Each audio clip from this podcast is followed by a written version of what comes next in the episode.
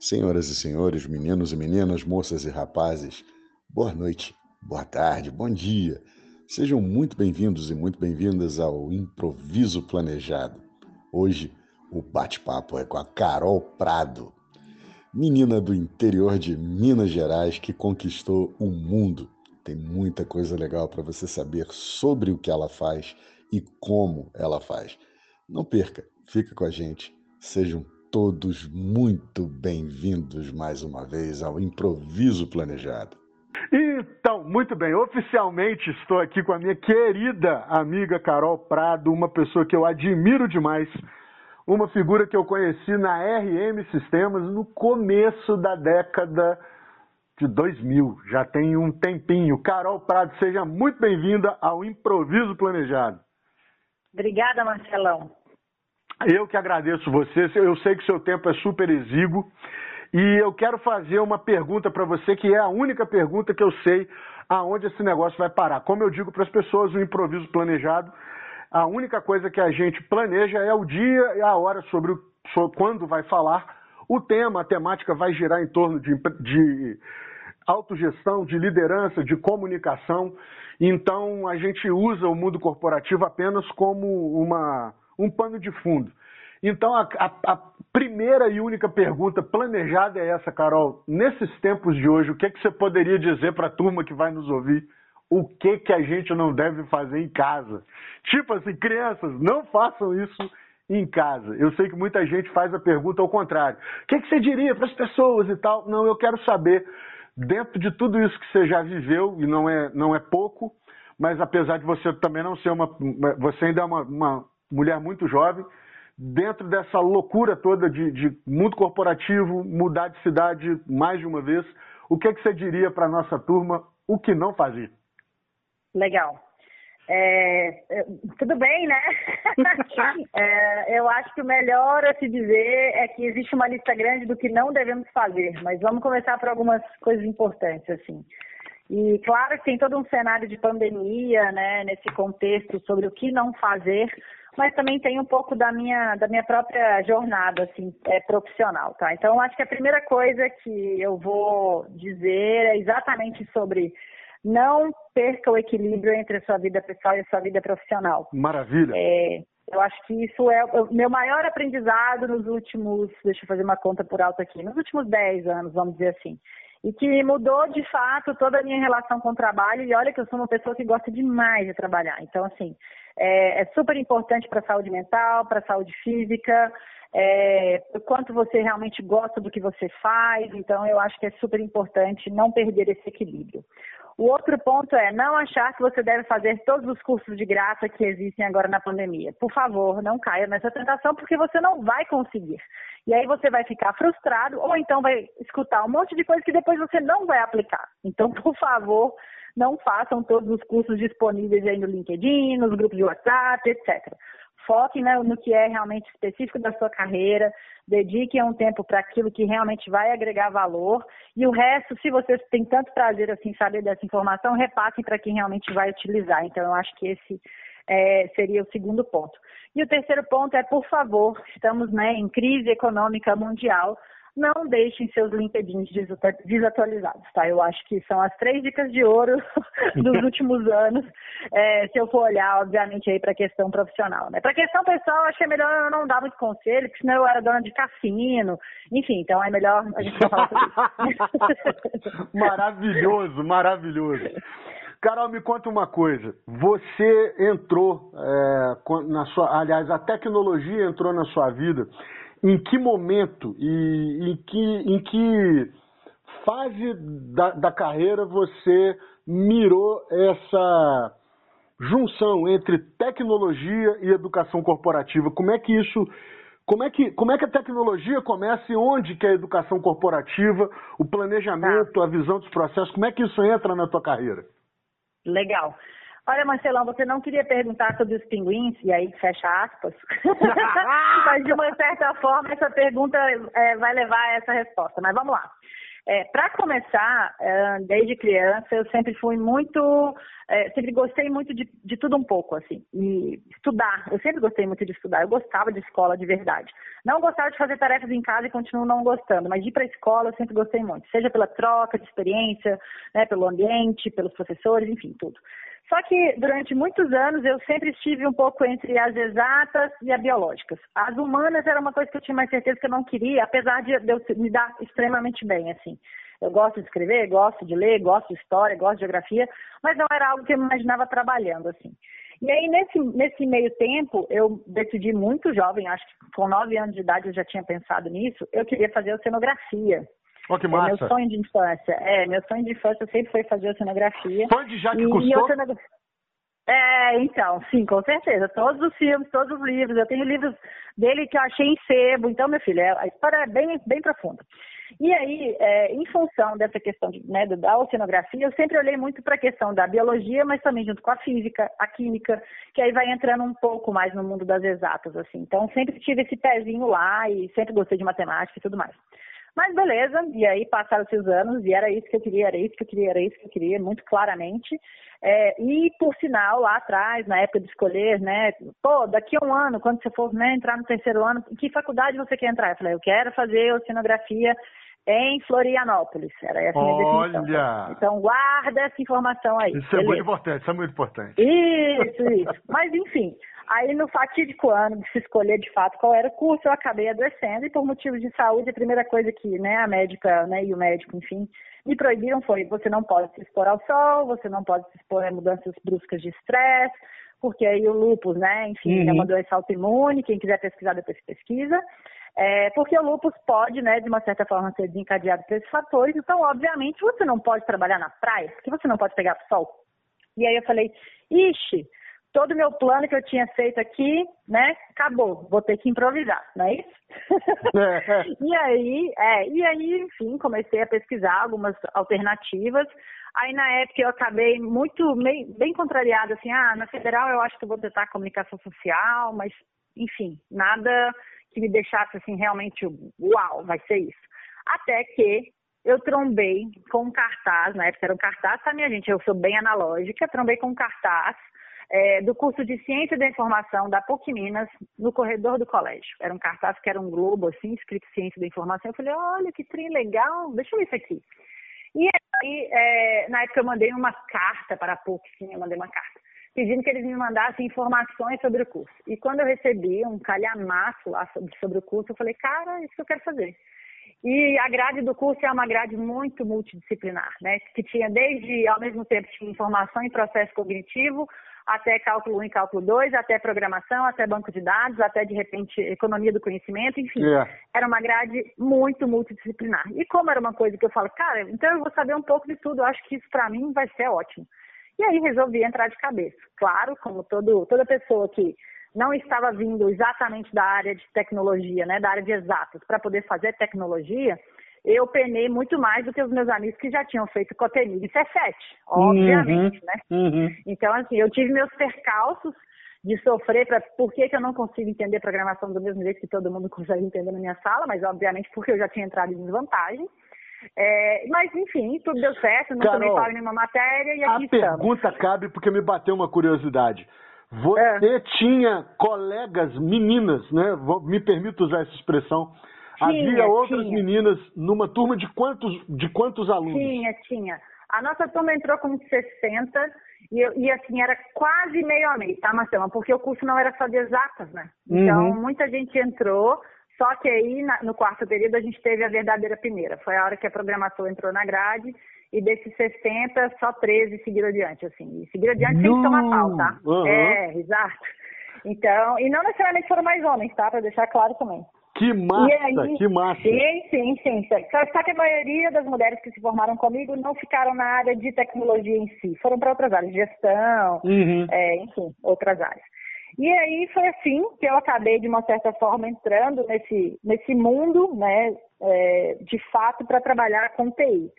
É, só que dentro do curso é que, de fato, eu descobri outras possibilidades relacionadas à profissão, né, na tecnologia. Porque programação, ok, eu, eu passava a texto, passava, mas eu sempre achei chato, para mim é chato, para mim é monótono, assim. É, trabalhar muito sozinho, escrever muito código, né? Uhum. E, e, eu gosto de coisas em grupo, em equipe e tudo mais. E aí, mais para o final do curso, eu fui descobrindo outras possibilidades. E aí entrou gestão de projetos, entrou gestão por processo, entrou banco de dados, banco de dados eu gosto bastante, é, entrou a parte de, de análise de soluções, enfim. E aí eu fui entrando muito mais, falei, olha, acho que aqui eu me encontrei. E lá no finalzinho do curso entrou uma disciplina chamada, uh, acho que era informação e organização da informação, um ou dois, não me lembro. É, não me lembro. E uma das disciplinas, uma das coisas que a gente estudava era exatamente a gestão do conhecimento. E cá estou eu, né, 20 anos depois, né, coordenando uma área que trabalha exatamente com gestão do conhecimento. Nesse meio caminho aí, muita coisa rolou, né, até eu entrar na, na educação corporativa, também foi algo muito, é, muito improvisado. Foi... o, improviso, o, improviso, está no meu caminho, com certeza. No caminho de Mas todos, Carol. Uma, uma é... das coisas que me regeu a fazer e produzir esse, esses podcasts é, é do seguinte, é uma, são duas frases basicamente. A primeira delas é a seguinte: é, eu não, não, sei a, a autoria e a, a, galera que, que escutar isso e souber, por favor, me mande para eu citar isso é, depois.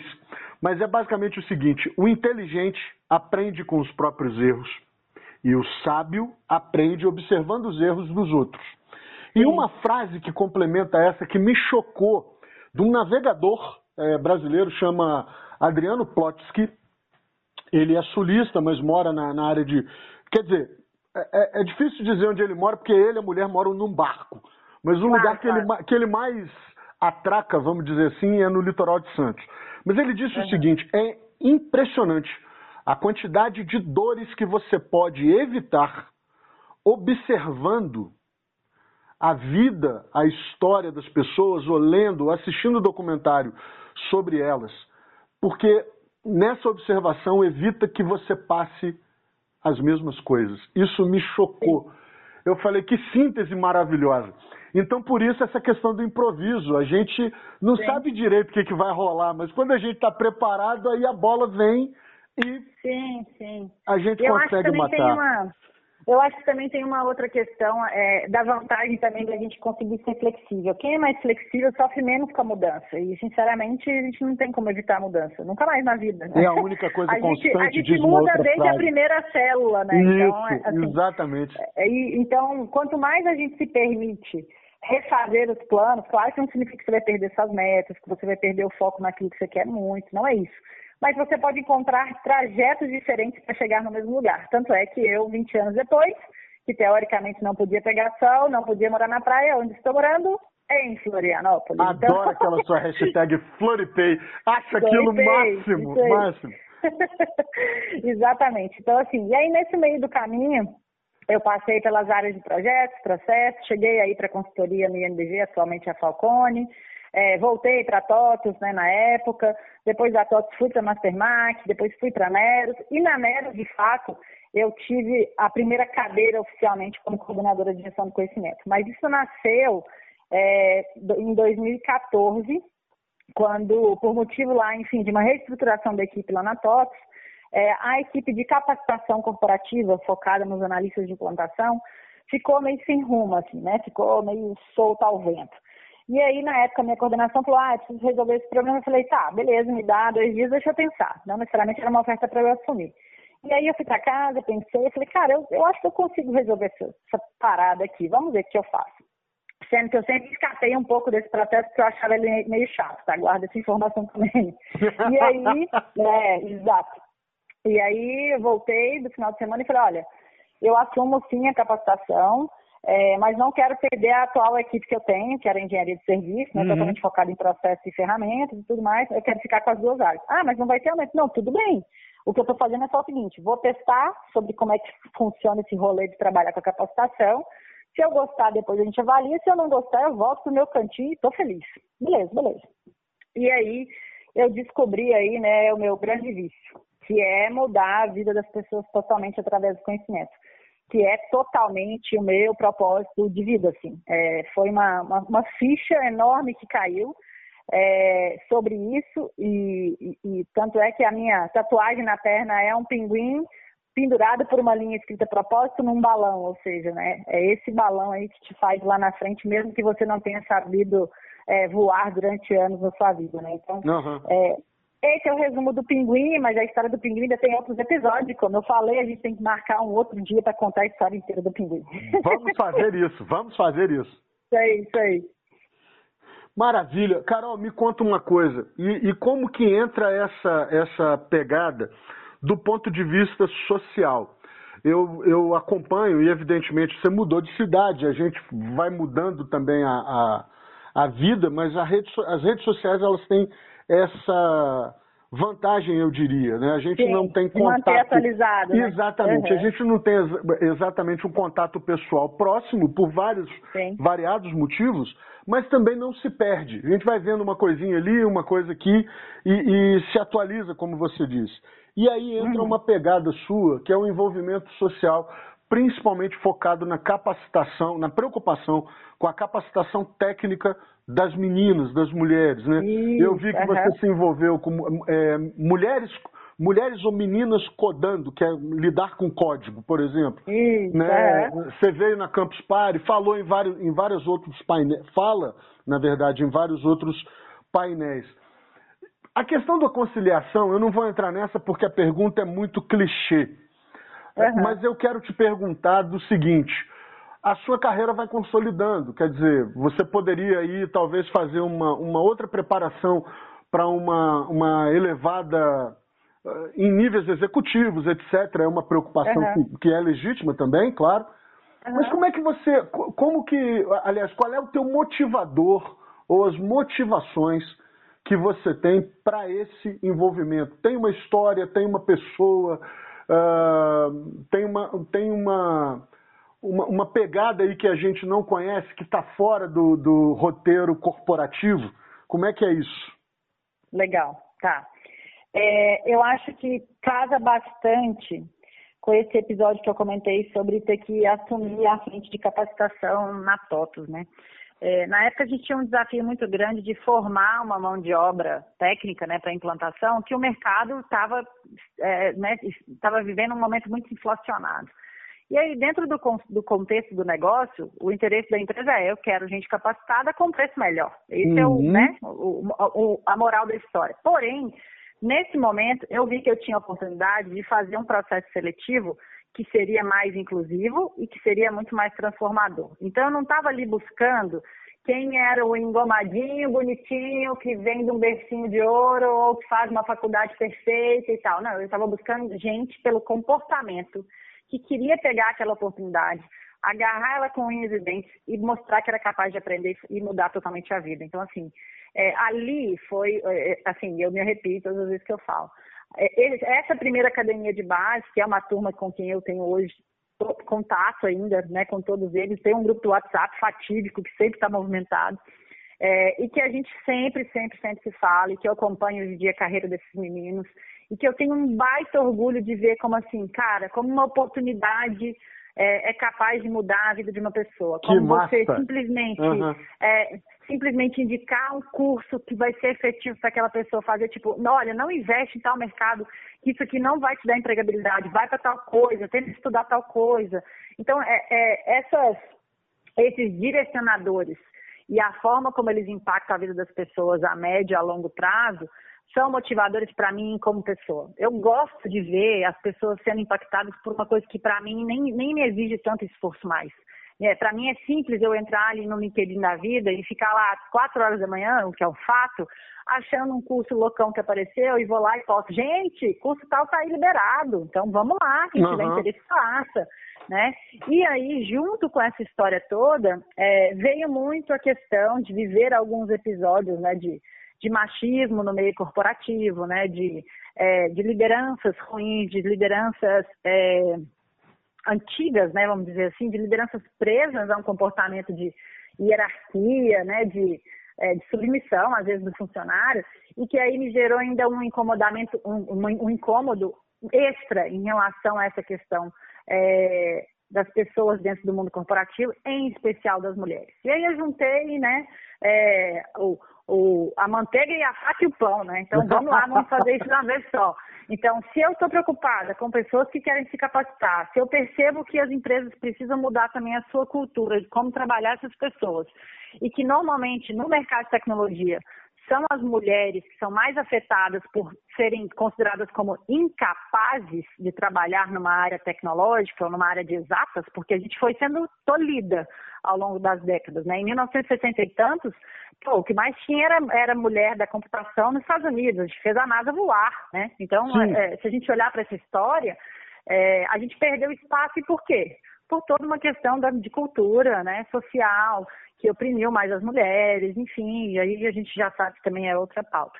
Então eu uni os três pilares, que é mudança de cultura corporativa, que é algo que para mim sempre me incomodou. Eu, eu, lido com os meus funcionários, com meus estagiários, como pessoas completamente normais. Para mim tanto faz o cargo. Então, é, quando você perguntou assim, ah, caminhar para evolução de uma coisa mais executiva, né, se bobear, nem é isso que está na minha, na minha reta.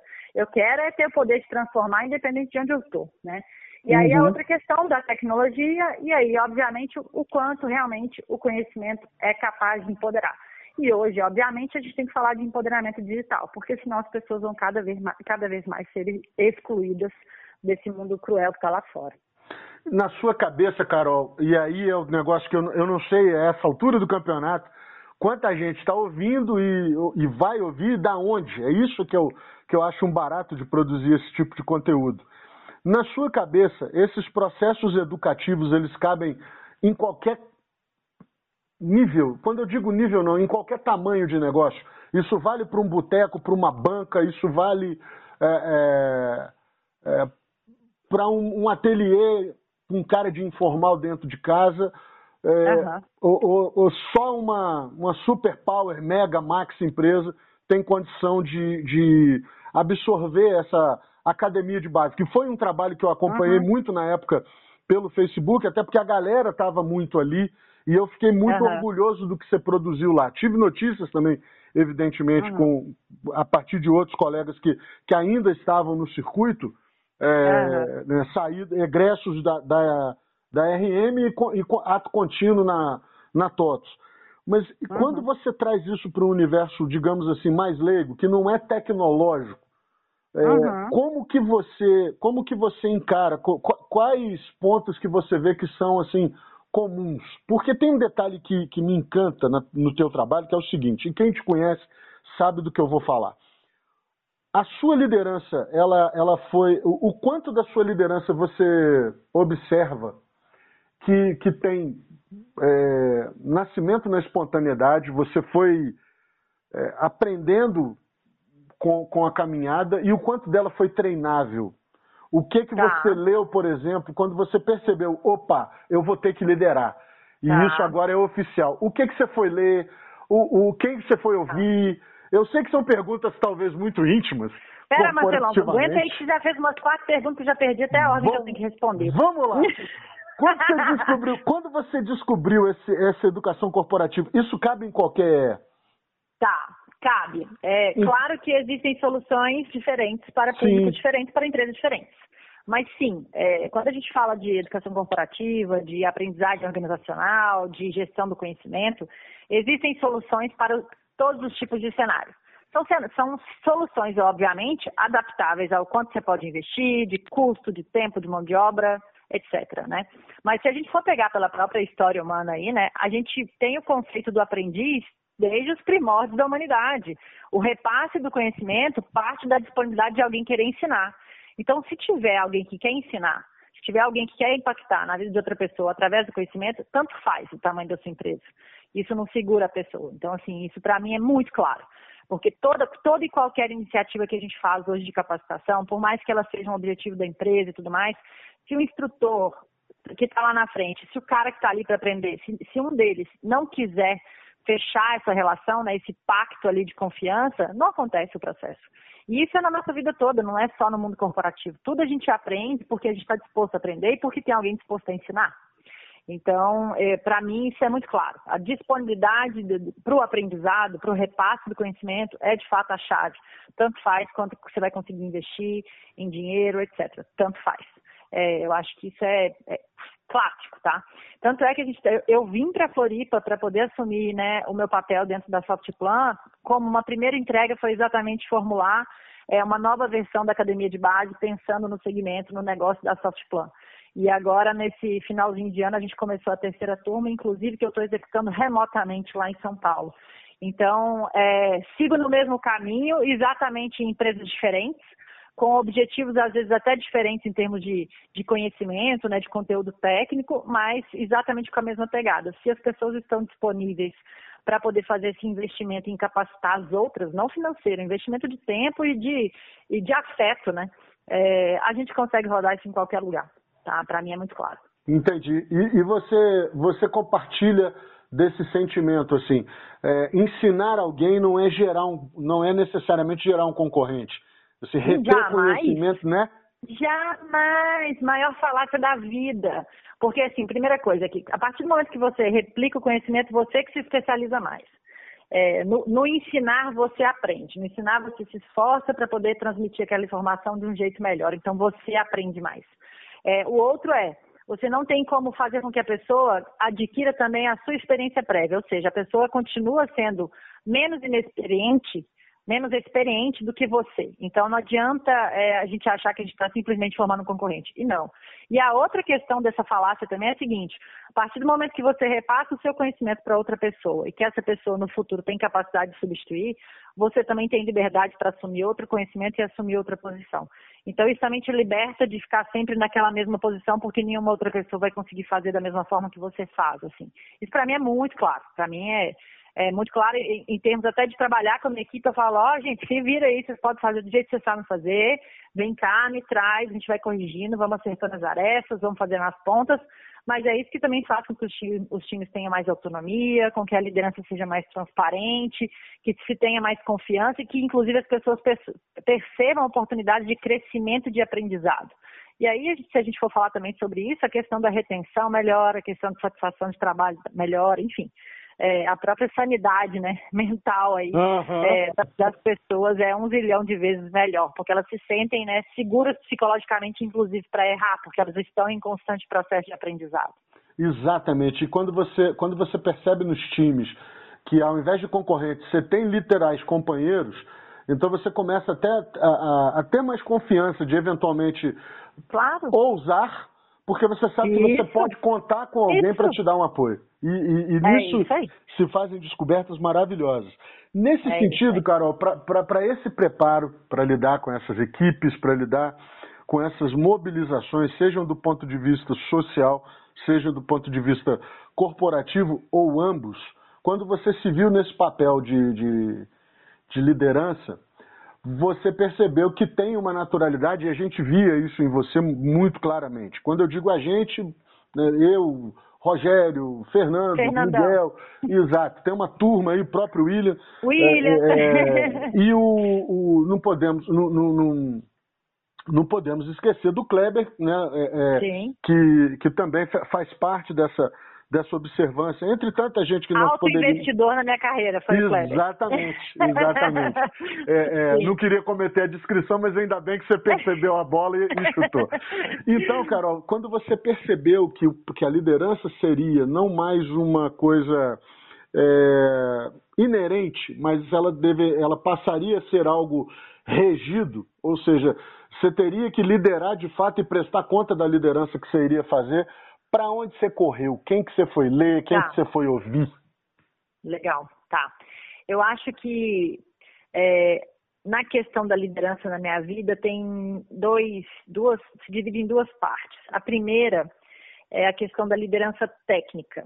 É, para você se sentir seguro de fazer alguma proposta, de ousar em alguma solução que você quer ofertar, de definir como alguma coisa deve ser feita, ou por que, que deve ser corrigido de tal forma, enfim. Para isso tudo não adianta, você precisa do seu embasamento técnico daquilo que você está se dedicando naquele momento. Então, por exemplo, na etapa da minha carreira em que eu precisei é, saber sobre metodologia de, de, gestão de projeto, e eu não tinha essa formação, eu sim, eu tive primeiro um momento de prática aprendendo lá no PMO, né, da antiga uhum com a Lídia Maria, né, enfim. Eu tive todo aquele momento de aprender e logo em seguida eu fui para uma pós-graduação para, deixa eu entender o que, que é teoria dias agora, em relação ao que eu pratico e o que, que eu posso melhorar e como eu posso transformar essa operação de uma forma cada vez mais, é, para ficar mais efetiva, mais eficiente e tudo mais. Então, se, se você é, me permite, só dar uma trocada em miúdos, é basicamente, é. você primeiro aprendeu a tocar de ouvido, depois você foi fazer o curso para ler a partitura. Era isso que eu ia falar. Assim, é, eu acho que às vezes as pessoas se precipitam achando que é, simplesmente estudar a teoria já vai te dar esse conforto, essa segurança, e não é uma verdade. Na verdade, se você, obviamente, tiver, entre aspas, a sorte que eu tive de poder aprender praticando com alguém que também estava disponível para me ensinar, é o melhor dos cenários, porque depois, quando você vai para teoria, você consegue questionar aquilo que se aplica ou não à sua realidade de trabalho. Então, assim, para mim, é o melhor cenário, tá? É, para mim, é o cenário mais produtivo, inclusive para você entrar numa sala de aula e não, não ficar ali flutuando naquele conceito e falar, cara, mas eu não vivo isso na minha realidade, como é que eu aplico se eu não tenho essa realidade? Então, para mim é o melhor cenário. Ah, então, assim, é, toda vez que eu tinha uma demanda técnica específica, eu corria para buscar aquela demanda técnica, depois de entender um pouco esse cenário, viver um pouco, saber como é que era, dar uma sofrida ali naquele processo. A mesma coisa foi com a minha pós de gestão por processo. Na época, é, a TOTO estava investindo bastante é, no antigo Fluid, né, entre aspas, não é novo Fluid, o atual, e ele ainda era bem embrionário e, poucas pessoas falavam ainda em BPM, modelagem de processo de negócio, etc e tal. E aí eu comecei a entrar nas coisas do Fluid, obviamente por motivos completamente aleatórios e improvisados, é, exatamente porque eu sempre tive muito isso. Chegou uma coisa nova que me interessava, eu falei, oh, me dá isso aí, me dá isso aí que eu vou pesquisar mais disso aí, vou entender como é que funciona, e meti a mão de fato aí no processo, né? E aí, na hora que eu vi, eu falei, cara, isso aqui é massa, vou fazer alguma coisa para entender melhor como é que funciona.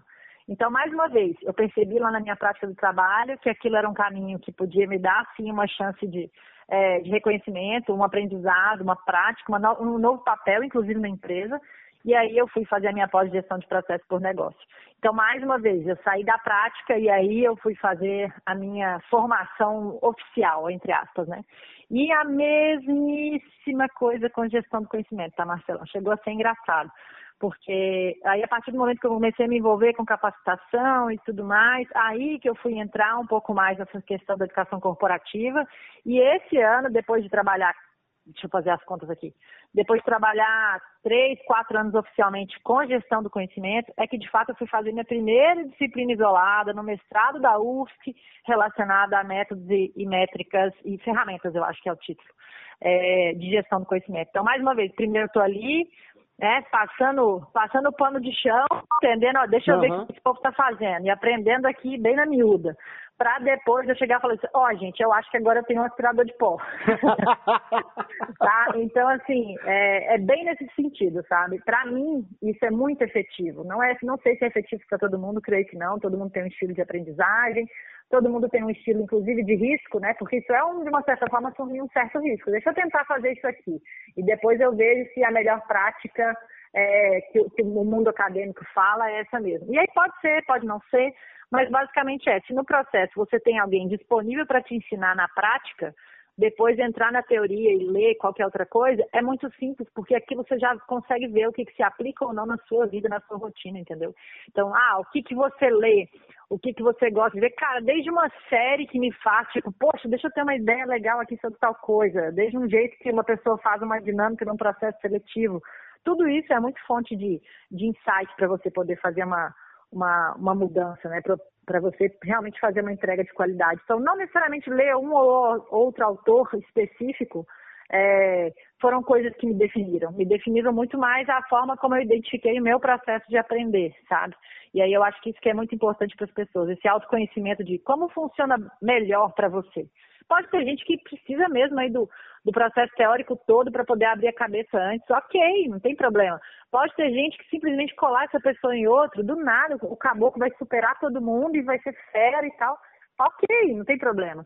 É, então, assim, eu acho que é muito relativo, sabe? Eu acho que, que isso, é, isso é muito pessoal. A aprendizagem é muito pessoal. Entendo. Então, no seu caso, foi primeiro pela observância troca, né? Assim, é essa capacidade. E, e, e, Carol, dentro desses, desses mundos que a gente habita, colégio, é, comunidade onde a gente vive, é, a, a, própria empresa que acaba sendo, às vezes, uma extensão da casa, porque a gente ali passa muito tempo, vê muito conflito pessoal e tenta ajudar e vai desenvolvendo amizade. Nessa, nessa, nessa gestão de, de mudanças, como que uhum. você foi, foi buscando o, tanto não só o equilíbrio, mas a, as fontes para te ajudar a decidir? Primeiro você sai do interior né, de Minas, você vem para a capital, e aí uhum. depois você, você faz, você vai São Paulo, você volta e tudo, e de repente você muda para uma outra região, ou seja, você sai do Sudeste e vai é, é, para o sul do Brasil, para um lugar onde você sonhou trabalhar e estudar. É, é, praticamente na infância, se eu não me engano, pelo que você. Sim, né? Uhum. Então, nessa autogestão sua, na sua autogestão, como que você. Quais são suas fontes de decisão? Você medita, você vai rezar, você joga um dadinho, você olha para você olha para Frida e fala assim, vamos. Para quem não sabe, gente, a Frida é um ser em forma de, de cãozinho, maravilhoso, Isso, linda. Tá aqui do meu lado, com a barriga bem para cima. que habita no universo de Carol Prado. Como é que você Isso. faz essa mandinga de decisões tá. na vida? Como é que é a autogestão, tá. assim, para onde Legal. que eu vou? Tá. É, uh, aí eu acho que são três respostas, assim. Primeiro, é, obviamente, no começo da carreira, nem sempre a gente tem tanto poder em relação a escolher os caminhos que a gente quer tomar. É verdade. A gente simplesmente verdade. vai abraçando as oportunidades. É verdade. Então, eu acho que a gente tem que, inclusive, ser um pouco empático com a gente nesse momento, que não dá para escolher tudo sempre. Não dá para ganhar sempre, né? A verdade é essa.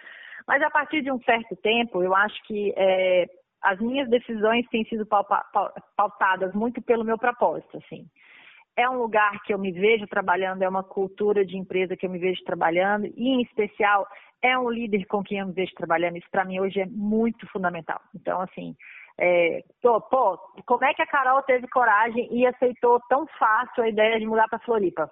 Fora o meu passado com a própria cidade, né, a minha vontade antiga, é, quando eu fui chamada para vir para cá, foi um líder que me trouxe, que foi o Mário, que, que é alguém que conhece meu estilo de trabalho, que é alguém que confia no meu trabalho e que para melhorar a situação toda me chamou para morar na praia, né? Obviamente é muito bom.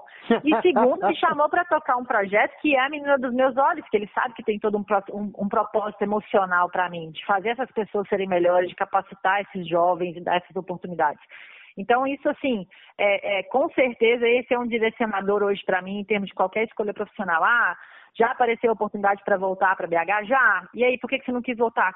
Cara, eu tô, tô feliz com o que eu estou fazendo hoje. Eu vejo propósito no que eu estou fazendo hoje. É, me dá a qualidade de vida que eu quero hoje. Mas todo, nem todo mundo, obviamente, está nessa etapa de fazer, de conseguir fazer essas escolhas. Então, vamos para uma para um, um modo de escolha um tanto quanto mais prático. Né? É, eu sempre tentei, depois que eu entrei de fato no mundo da tecnologia, eu sempre tentei olhar para aquilo que gerava, que, que dava alguma pista para possíveis mercados futuros que garantiriam minha empregabilidade. E aí foi a parte prática de fato. Então não tem mandiga nenhuma. Então, primeiro, quando a gestão de projetos estava em alta, eu fui me, me enveredando em gestão de projetos. Depois, quando a parte de processo, modelagem de dados, né, estava em alta, fui para a parte de modelagem de, de processo. E aí eu fui fazendo investimentos em áreas que eu percebia esse potencial. Tanto é que esse ano aí na pandemia maluca, o que, que eu fiz? Me matriculei num curso de extensão da UFMG de bioinformática com Python. Né? Oh. Né? Terminei o curso? Não terminei, mas eu ainda acho que bioinformática é o futuro. então, assim, é, é, essas escolhas, é, todas elas foram sendo direcionadas por aquilo que eu enxergava que o mercado é, de acordo com o meu perfil também, porque não adianta a gente querer ser astronauta e nunca ter gostado nem de voar, é, que o mercado oferecia e falava, olha, eu gosto dessa área, vou começar a estudar isso, vou começar a trazer isso para pauta, vou ver se eu acho oportunidades que trabalham com isso. Em especial, me envolver em comunidades, em grupos, né, em comunidades de prática mesmo, de fato, é, que falam sobre aquilo. Então, por exemplo, quando eu comecei realmente a, a falar muito sobre feminismo na tecnologia, sobre né, mudança de cultura corporativa, foi lá em 2016 que eu finalmente comecei a frequentar aí os grupos né, das meninas da X-Tech, né, da Ciranda, uhum. é, da equipe do, do FMT, enfim, e aí eu fui entrando. E o moral da história é, quando eu cheguei em Floripa, eu criei o Tech Floripa, ou seja, eu trouxe a ideia da comunidade para cá. Então, é, quando você entende que aquilo pode abrir uma porta, se infiltre né? Entre através de pessoas, entre através do conhecimento, entre através de contatos, enfim, e comece a realmente entender como é que aquele mundo funciona e aproveite as oportunidades. Ou seja, né? É, mar calmo não faz bom velejador, né? Então vai aonde o bicho está pipocando, que normalmente é onde vai ter mais oportunidade. É, que é aquele negócio do oceano vermelho e do oceano azul, né? Uhum. Vai onde, onde, onde pouca gente ainda foi, porque costuma ser um lugar bom para se investir. Então, esse é um segundo ponto. E o terceiro ponto, que é a parte que todo mundo vai rir, assim que o Romanelli ouvir esse podcast, eu tenho certeza que ele vai me zoar, é que sim, eu tenho uma astróloga desde 2016.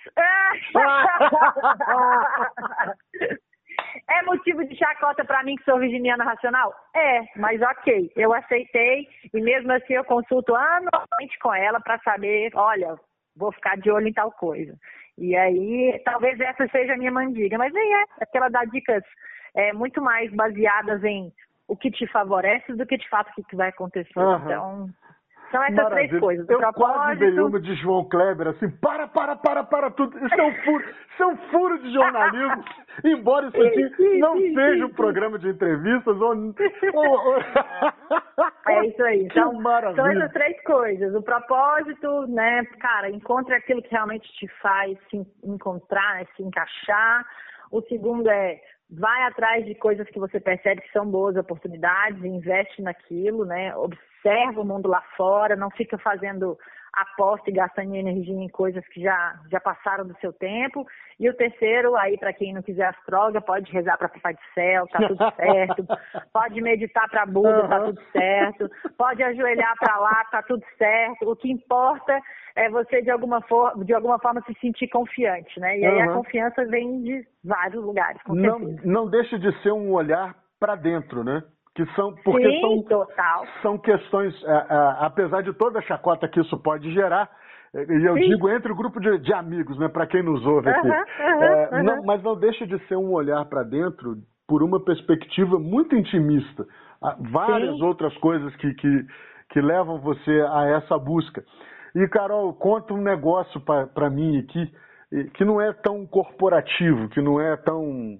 Claro. É, é, assim, como que você é, percebeu, ou quando, ou de que forma você percebeu a importância do relacionamento e como que. E, e, e mesmo que para você tenha sido uma aptidão, algo parecido, como é que você trabalha isso na cabeça de pessoas que vão fazer parte dos seus projetos e que necessitam de uma interferência no sentido de aprender a lidar com gente?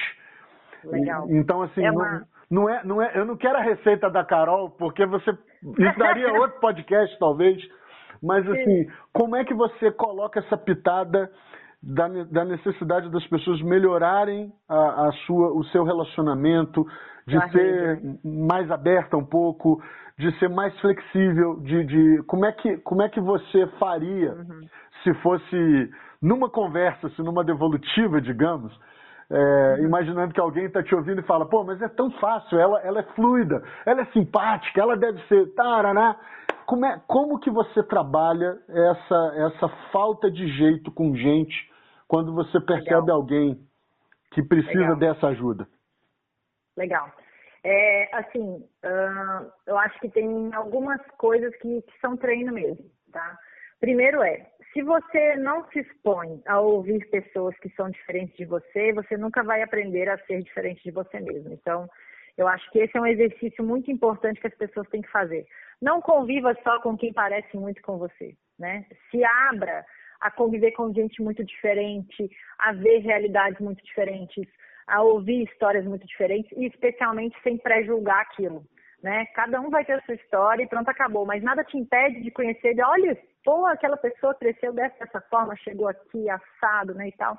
Então, eu acho que esse, essa abertura a ouvir realidades diferentes é muito importante para a gente, não só como líder, não só como funcionário, mas para a gente como pessoa, respeitando aí o direito do outro, né? Então, assim, eu, eu, eu amo sentar e descobrir alguém que é completamente diferente de mim, que fez coisas completamente diferentes de mim. Eu falo, velho, que vida doida dessa pessoa, que massa. E aí no outro dia eu falo, não, eu vou fazer isso também, não sei o quê. No dia seguinte eu falo, não, não vou fazer mais.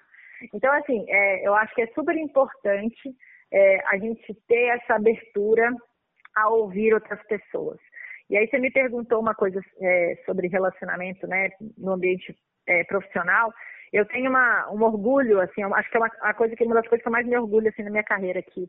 Praticamente só em um emprego meu é, eu não fui de fato puxada por alguém que já tinha trabalhado comigo, que foi meu primeiro emprego.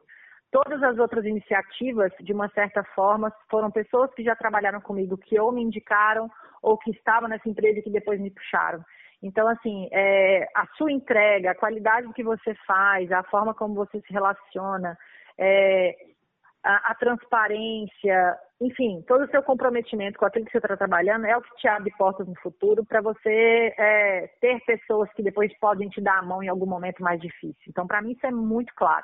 E aí eu tenho muito orgulho de falar isso, que de fato, assim, exceto meu primeiro, realmente tive que fazer um monte de prova, etc., em, em, todas as outras ocasiões eu fui puxada por aquela demanda, alguém me indicou, alguém me puxou. Uhum. Então, isso, isso para mim é, é, é uma coisa que eu me orgulho muito. E eu acho que esse é o segredo é a gente, obviamente, nunca sair com as portas fechadas de alguma empresa, apesar de sim, eu já saí com uma, tá? Não sou santa, mas é porque eu fui bem rebelde, segundo certas pessoas. e, e ok, foi sim, porque não concordava, faz parte, né? Estilos de gestão diferentes. É, e aí eu acho que é, isso é que é importante, é estabelecer esse relacionamento de confiança, de entrega, de comprometimento. E aí isso também vale para as relações pessoais, né? Então, por exemplo, se em algum momento eu estou ajudando uma pessoa X a se empregar, é, não estou fazendo isso porque eu sou headhunter nem porque eu estou ganhando comissão. Mas, cara, se eu acredito naquele perfil daquela pessoa, se eu sei que existe uma pessoa procurando alguém com aquele perfil, qual é o trabalho que me dá fazer essa ponte? Nada. E aí, isso hoje é uma coisa que, em termos profissionais, me ajuda muito. Hoje mesmo, uma menina que eu indiquei do grupo lá de comunidade feminina de tecnologia, ela me mandou mensagem, olha, a Accenture me contratou. Eu falei, que coisa boa, Fabiana, e tal, papapá. E assim, o que, que me custou? Nada. Me custou uma ponte, uma conexão. E aí, a partir do momento que você estabelece essas conexões e que você começa a ser uma pessoa que apoia essa rede de uma forma positiva, cara, o retorno vem, entendeu? É, é, é é automático, as pessoas passam a te reconhecer por isso, passam a te pedir indicações por isso, passam a, a, a te avisar que, olha, estou disponível no mercado, se você souber de alguma coisa, me fala. Eu falo, claro, vou ficar de olho. Então, assim, é, é, é quase um é quase uma prática diária de tipo, deixa, deixa eu dar minha, minha contribuição de volta para essa comunidade que também me abraçou e me deu tanta oportunidade, sabe? Eu acho que é bem nesse sentido.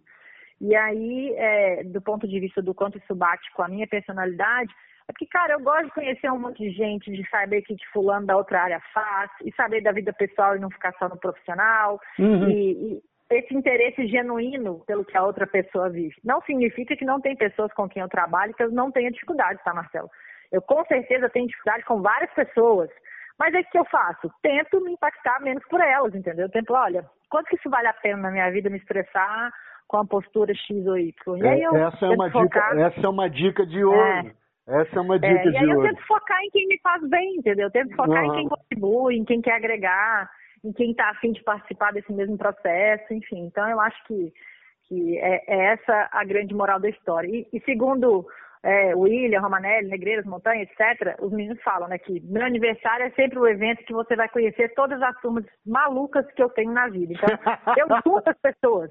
São pessoas que eu acho que, cara, fulano tinha que conhecer fulano, porque ia ser muito massa se fulano conhecesse ciclano, sabe? Eu adoro então, eu, eu, eu, adoro Eu gosto de juntar as pessoas que nunca tiveram nada a ver na, na, mesma história, sabe? Então, assim, é, por isso que meu aniversário é festa de cigano, né? São cinco dias de comemoração para eu conseguir fazer todo mundo encontrar todo mundo. Então, é, e isso é uma coisa que eu faço porque eu gosto mesmo. Eu gosto de ter essas pessoas comigo, gosto de apresentar pessoas que eu amo muito para outras pessoas que eu amo muito. E aí fui. E de repente, quando você vê, de repente, um amigo seu está contratando outro amigo seu que descobriu que meu amigo é arquiteto e o outro lá estava precisando fazer uma reforma. E aí vira, vira esse angu de caroço. É muito, é muito, é muito bom. É bem isso. Carol, é eu quero te pedir agora, a gente está chegando, eu sei que o seu tempo está exíguo e a gente está chegando no deadline aqui.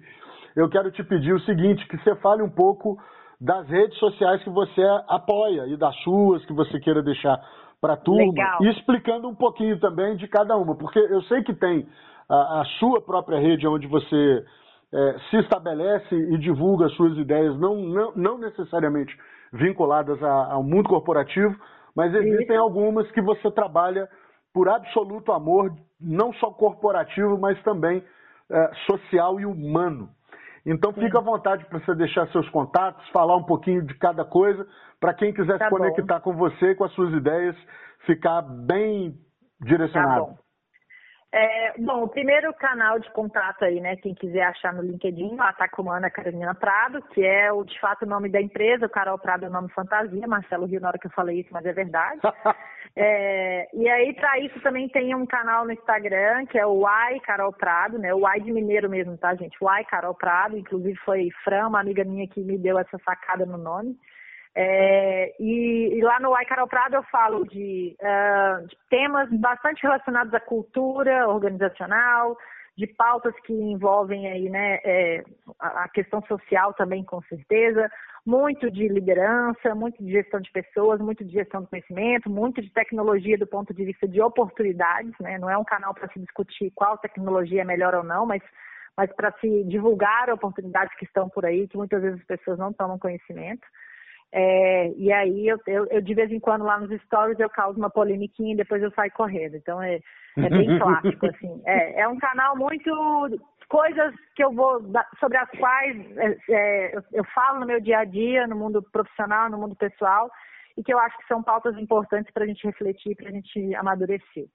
É, o outro projeto é o Raquel Ajuda, né? A plataforma Raquel Ajuda. O perfil do Instagram é arroba Raquel Ajuda. É, no Facebook, acho que a gente está Raquel Ajuda Mulheres, se não me engane, mas enfim, está lá também. Também está no LinkedIn. É, que é uma plataforma de assistência jurídica para mulheres em situação de violência, né, doméstica e sexual, né, Massa mais demais. doméstica do que o sexual, aham, que nasceu de um projeto que no ano passado, no Global Legal Hackathon, que aconteceu aqui em Floripa, é, eu e meu grupo, né, que hoje em dia a gente se reduz a eu, Isadora e o Diego, é, que a gente montou essa, essa solução, a gente ficou em segundo lugar aí na, na- na competição, e, e que é um projeto que a gente hoje, com certeza, a gente se esforça muito mais por amor do que por qualquer tipo de retorno, que Uhum. até hoje é zero. A gente gasta total energia muito mais para divulgar a pauta, para tentar abrir esses caminhos e para deixar um canal aberto aí para mulheres que querem buscar assistência jurídica. Então também está lá no Instagram. Recomendo também que sigam o próprio canal da do Advogada Feminista, que é o canal da Isa, que é a nossa a nossa Raquel, entre aspas, né? No nosso Uhum. projeto, ela é a CEO. É, e a Isa é advogada que trabalha nessas causas trabalhistas, nessas causas trabalhistas, nessas causas feministas, tá? Então, também é um canal bem importante. Eu acho que é, muita coisa da conscientização sobre a violência feminina parte da gente ajudar a trabalhar a autoestima das mulheres Sem dúvida. e a trabalhar é, a consciência delas de estarem num relacionamento abusivo, é, de saberem que elas têm direitos, enfim. Então, hoje a gente está muito nesse viés de garantir que essa comunicação aconteça. E aí a gente vai fazendo trabalho de formiguinha, né? Se Deus quiser, a gente vai conseguindo impactar cada vez mais pessoas. E vai mesmo. É, aí, é. E aí vem, enfim, aí tem a Xtec, né, que é arroba Xtec mesmo no Instagram, né, S-H-E-S-T-E-C-H, né, é, que é um projeto criado pela Ciranda, que hoje é uma grande comunidade feminina né, da tecnologia e que é, eu já faço parte, participo há quatro anos, primeiro como ouvinte, depois como palestrante, então, né, para as meninas aí fica esse recado, não tenham vergonha, né? Se joguem no palco, que é, normalmente é uma coisa que os homens sabem muito melhor fazer do que a gente, porque eles inclusive têm mais coragem muitas vezes. E, e aí a Xtec é esse, é esse círculo de empoderamento, é bem legal e tem sido uma troca muito positiva desde sempre. Em Floripa tem o Tech Female Floripa, mas aí o grupo está disponível hoje em dia só no WhatsApp e no, no LinkedIn, mas no LinkedIn as pessoas conseguem acessar. E mais uma vez também é um canal muito de divulgação de oportunidades no mercado tecnológico para mulheres, então a gente traz bastante essa pauta, divulga bastante isso. Muito legal Ah, isso. E acho que por último, que é o mais recente, é, é que eu estou aí na, na VP de Empoderamento Digital da Sucesso, é, como diretora, a Ciranda também, que é da Xtec, que é a VP de fato, e a gente está trabalhando aí algumas ideias para o ano que vem que a gente é, quer exatamente fomentar a empregabilidade das pessoas no mercado de tecnologia, né, especialmente para também poder ajudar as empresas a encontrarem essas pessoas capacitadas, que é uma deficiência enorme do nosso mercado hoje, porque a própria né, escola, a própria universidade já está preparando de fato essas pessoas. Então, vai vir muita coisa aí para o ano que vem mais tema para a gente conversar, mais é. tema para a gente debulhar. Coisa boa demais.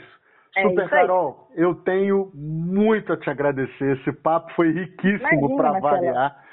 E eu quero muito, muito, muito te desejar sucesso nessas empreitadas todas. Te agradecer a generosidade desse tempo que você arrumou para conversar e deixar agora esses momentos finais pra, pra sempre para os convidados, né? Esse é o ponto. Claro. Eu quero que você fique à vontade para deixar uma mensagem, qualquer coisa que seja, para todo mundo que está ouvindo a gente agora e que vai, que vai ouvir também, melhor dizendo. Tá. É, eu vou tentar ao máximo fugir de todos os clichês, mesmo porque alguns deles nem são praticáveis, mas eu acho que é, para quem tiver agora numa situação de é, de dificuldade de emprego, né, ou de buscar realmente aí uma outra opção de empregabilidade, que, que faça essa reflexão sobre unir o que você é bom, né, no que você é bom, no que você percebe que você tem diferencial, com aquilo que o mercado te pede é, de conhecimento. E aí, é, para encontrar essa resposta, converse com as pessoas, é, deixem muito claro que você está atrás de oportunidade, não tenha vergonha de falar que você está atrás de oportunidade, porque são essas portas é, claramente abertas que permitem a entrada de pessoas que estão querendo contribuir com essa, com essa corrente aí do bem, né? Então eu acho que isso é super importante. A gente não ter vergonha de ter altos e baixos na nossa carreira. Eu já tive altos e baixos, então todo mundo já em algum momento vai ter um alto e baixo, né? Então é importante você buscar esse apoio na sua rede para você conseguir virar essa página. Acho que isso é bem importante. Outro ponto é mais um convite aí, mais uma provocação é, para as pessoas que hoje é, se incomodam com algum modelo de gestão que, né, que é mais desumano ou que é, é, menos respeitoso ou que dá menos oportunidades, que essas pessoas, entre aspas, se rebelem, assim, né? É, que na verdade tentem fazer a mudança aí nos seus pedacinhos, por mais que, ah, pô, mas se eu fizer só aqui, de que, que adianta o mundo não vai mudar? Se a gente for fazendo de pedacinho em pedacinho, isso, isso acontece naturalmente. E aí a gente faz o nosso pedaço, devolve de volta para a vida aí tudo que ela, que ela proporciona para a gente. Eu acho que é essa a questão, né? Ser um, um rebelde com causa. Acho que é mais Boa. ou menos nesse sentido, tá? Acho que é Boa. bem nesse sentido. Eu me lembrei de uma frase que passou a fazer muito sentido para minha vida de cinco anos para cá. O seu mundo muda quando você muda. Com certeza. Com Isso é certeza, é muito massa. Carol é, Prado, muito, é muito, muito, muito obrigado por você estar Imagina, com a gente querida. aqui. Muito obrigado mesmo. Um presentão. Tudo de muito bom, saúde sempre e curta Obrigada. Floripa ao máximo, porque quem vai te conhecer a partir de agora vai ficar muito, muito grato de tudo que se apresenta desse lugar mágico pra gente. Fora os insights e as ideias que a gente já falou aqui. Obrigado demais. Obrigada, Marcelão. Aqui, e depois me passa aí como é que eu consigo ouvir o podcast, enfim, né, para mandar para meu pai, minha mãe, minha tia, né, e para Xuxa, né. Deixa comigo. Deixa comigo. Tá bom? Um grande abraço. Você pode ficar certo que você vai ser a primeira, junto com o William, os primeiros a saber. Mas vai, vai estar no Deezer, vai estar no Spotify e no Castbox, Massa. tá bom? E aí eu vou só tá subir bom. os áudios, a gente vai fazer as edições necessárias, eu vou subir os áudios e vai ser um sucesso, com certeza. Fechou, tá bom. Grande abraço, Beijo. obrigado demais, Carol, beijão. Beijo, tchau. Tchau, tchau. Muito obrigado a você que nos ouviu até aqui. Esse foi o Improviso Planejado. Por favor, assine o nosso podcast e divulgue o nosso trabalho. Até o próximo episódio.